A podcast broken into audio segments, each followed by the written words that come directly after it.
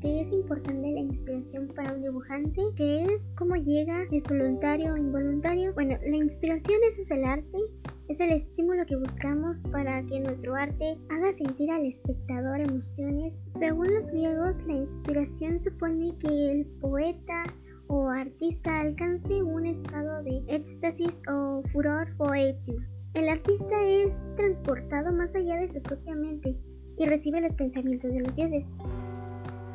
Los artistas necesitamos inspiración cuando tenemos que realizar un trabajo o buscamos ese estado de concentración y equilibrio que nos hace sentir ese momento para dibujar.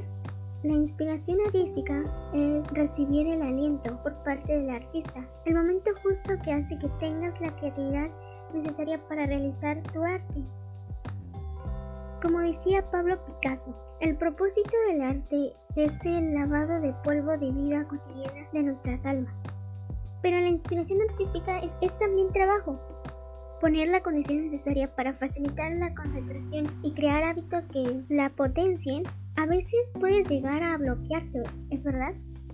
Piensas que no vas a poder, estás en blanco. Pero como decía Van Gogh, si oyes una voz en su interior que dice que no puedes pintar, pinta por todos los medios y esa voz se silenciará. ¿Cómo mantener la inspiración si eres artista?